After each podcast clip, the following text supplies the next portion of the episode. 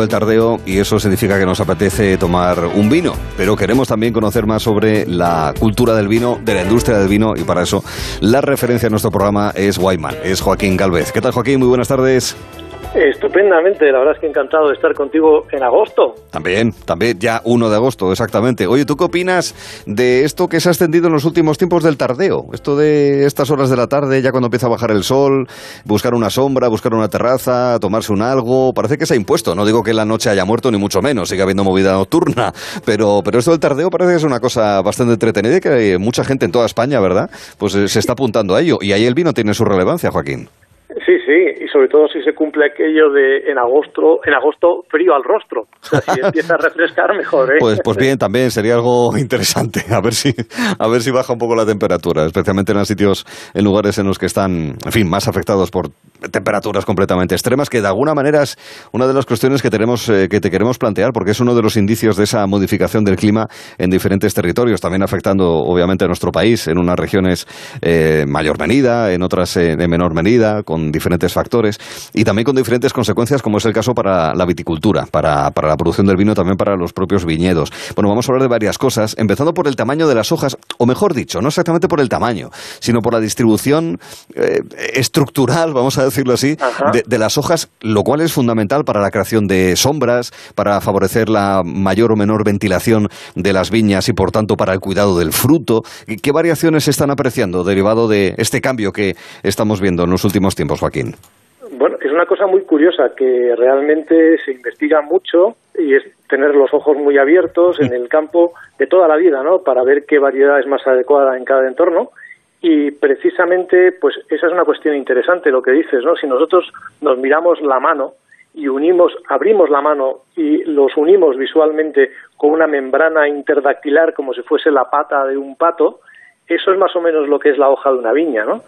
Y se da la circunstancia de que concretamente un viverista, un amigo en una empresa Vitis Navarra de la que quiero hablar de cosas que están haciendo que son interesantísimas, ellos se han dado cuenta de que de repente, de forma espontánea, algunas hojas, esas membranas interdactilares, se han hecho más pequeñas, con lo cual la planta necesita menos agua. Eh, Entender un poco el ciclo del funcionamiento de la planta lo podemos simplificar diciendo que las hojas son los paneles solares y las uvas son las baterías que se recargan. Pero hace falta que haya eh, pues la absorción de los nutrientes desde el suelo y para eso haría falta una bomba y esa bomba la da precisamente la evaporación del agua. La evaporación por las hojas permite succionar el agua del suelo para que llegue a cargarse luego las, las baterías, que serían las uvas, ¿no? Entonces, que han visto que de repente eh, determinadas variedades comienzan a tener una membrana interdactilar permíteme la licencia. Eh, porque por, la imagen, básicamente, te entendemos. Así es. Así es. Eh, y lo que esto permite, pues es entonces cultivar en algo que lleva anejo el cambio climático, que es mm. fundamentalmente la reducción de pluviometría, ¿no? Entonces, la planta se adapta eh, muy bien y no hay que explicarle lo que tiene que hacer. Mm. Sabe muy bien, ¿no? Lo que tiene que hacer. Sí, sí. Y una cosa muy curiosa, me estaba acordando de la época de mi padre en que todos los de su edad llevaban en la cartera un calendario ah. y lo sacaban para poderse lucir delante de los camareros y pedir el vino de la cosecha adecuada, ¿no? Ah. Algo que era muy importante hoy en día. Obviamente, esto no es que sea obsoleto, esto es prehistórico, ¿no?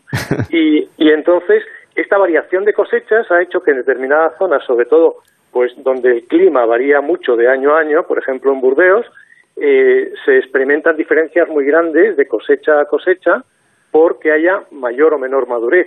Mm. Y la forma en que intentaban equilibrarlo era jugando con diferentes variedades los biotipos, ¿no?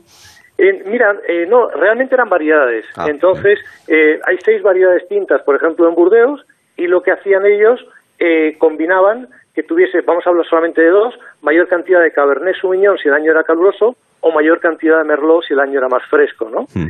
Y luego no es tan sencillo de explicar, porque es muy adecuado al suelo de cultivo, ¿no? Pero resulta que ahora lo que está sucediendo es que se está abandonando la variedad Merlot porque, es decir, su porcentaje se va reduciendo y lo que es interesantísimo es que en Burdeos se han admitido variedades peninsulares, la Albariño para los blancos y eh, la Turiga Nacional de nuestro, nuestro, querido país vecino de Portugal, para poder mantener el estilo de los vinos. Fíjate qué cosa más curiosa. Lo permiten en un 5%, no más, porque si no se desvirtuaría el estilo del vino si se introdujese una variedad diferente. Pero precisamente es ahí donde quería llegar, que lo que hacen estos amigos que he mencionado antes es fijarse en los biotipos, es decir, en vez de pensar en cultivar otras variedades, pensar en cuáles son las complicaciones de cada una de ellas.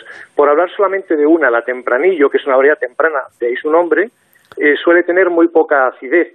Entonces, lo que hacen ellos es pasearse por viñedos viejos, recogiendo plantas de forma aleatoria, para de esa manera poder luego multiplicarlas, es decir, para que no se pierdan esos biotipos. Mm. Y los biotipos serían diferencias morfológicas, como estas que hemos descrito de la hoja, y lo importante es analizar después los vinos que se elaboran, microelaboraciones, para conocer cómo serían los vinos que se podrían obtener dentro de la misma variedad tempranillo, ah. sin embargo, diferencias por los biotipos, ¿no? Mm. Y entonces, buscando sobre todo mantener acidez, que es fundamental pues para el clima caluroso. Pero me parece interesantísimo esto, a diferencia de Francia, que lo que hace es admitir variedades extranjeras, aquí que determinadas empresas, como también el sector público, ¿eh?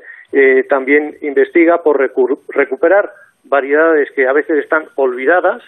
De hecho, en la Estación de Viticultura y Enología de Navarra hay un proyecto que se llama Olvidaos, eh, que es un juego de palabras de piñas olvidadas que se están recuperando, muy interesante. Pero en otros casos lo que se hace es, con variedades conocidas, ver qué es lo que son capaces de dar si acaso se elaboran por separado los diferentes biotipos y así de esa manera poder mantener, por ejemplo, la frescura, pero sin renunciar a aquellas, aquellos otros biotipos que puedan tener algo que hoy pueda no ser necesario y sin embargo pueda serlo en un futuro, como por ejemplo poder luchar contra todo lo contrario, un exceso de humedad, ¿no? comprendo. Además que lo cuentas y evidentemente se basa en criterios de orden técnico y lo aplican los técnicos, lo aplicáis los profesionales, los técnicos, a mí me parece un arte. todo lo que me estás comentando, posiblemente porque me parece una especie de un arcano, vamos a decirlo así, Joaquín, y eso está al alcance de pocos, ¿eh? no, no, pero bueno, mira, a ver si lo simplifico. Yo le digo a mis estudiantes de Estados Unidos, en Estados Unidos podéis poner una quesería en cualquier estado, y elaborar todos los tipos de queso que se elaboran en España, mm. con leche de cabra, de oveja, eh, vaca, mezcla, todo lo que quieras y todos los estilos, ¿no? Ahumado, eh, algún azul, telledu que nos hemos comido juntos, o algún queso de Murcia al vino. Ahora la cuestión es lo importante.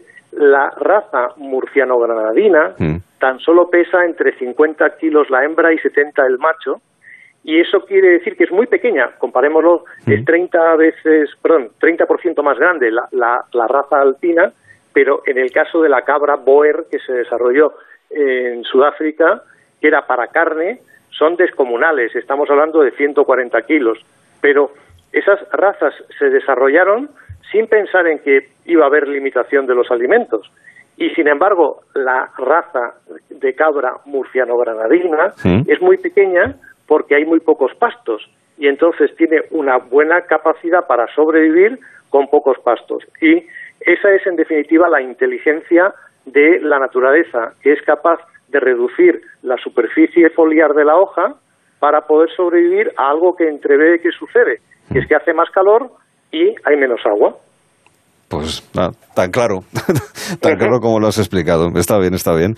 Es bueno saber que eh, este, esto que estamos viviendo como aldeanos globales, que es lo que somos todos, afecta a todo tipo de procesos, eh, afecta a muchísimos factores de la vida e incluye también los procesos de la viticultura. Y vemos que se está preparando para poder adaptarse a esas nuevas circunstancias que sean irremediables o no. El caso es que están eh, ahí, con lo que nos acabas de explicar. Ahora lo entendemos mucho mejor quien esté conduciendo ahora mismo y vea viñedos a izquierda y a derecha puede entender mucho mejor la importancia que tiene que esos cultivos se encuentren en el, en el territorio y lo que suponen estos procesos de cambio. Y así seguiremos conociendo más eh, capítulos que vendrán de la mano de Guayman, de Joaquín Galvez, para conocer más sobre la cultura y la industria del vino. Con lo cual, hasta entonces, déjame decirlo a mí, que me hace ilusión. ¡Salud! Por favor, salud. Gracias. Gracias, Joaquín. Y seguimos. Un abrazo fuerte. Gracias, Joaquín.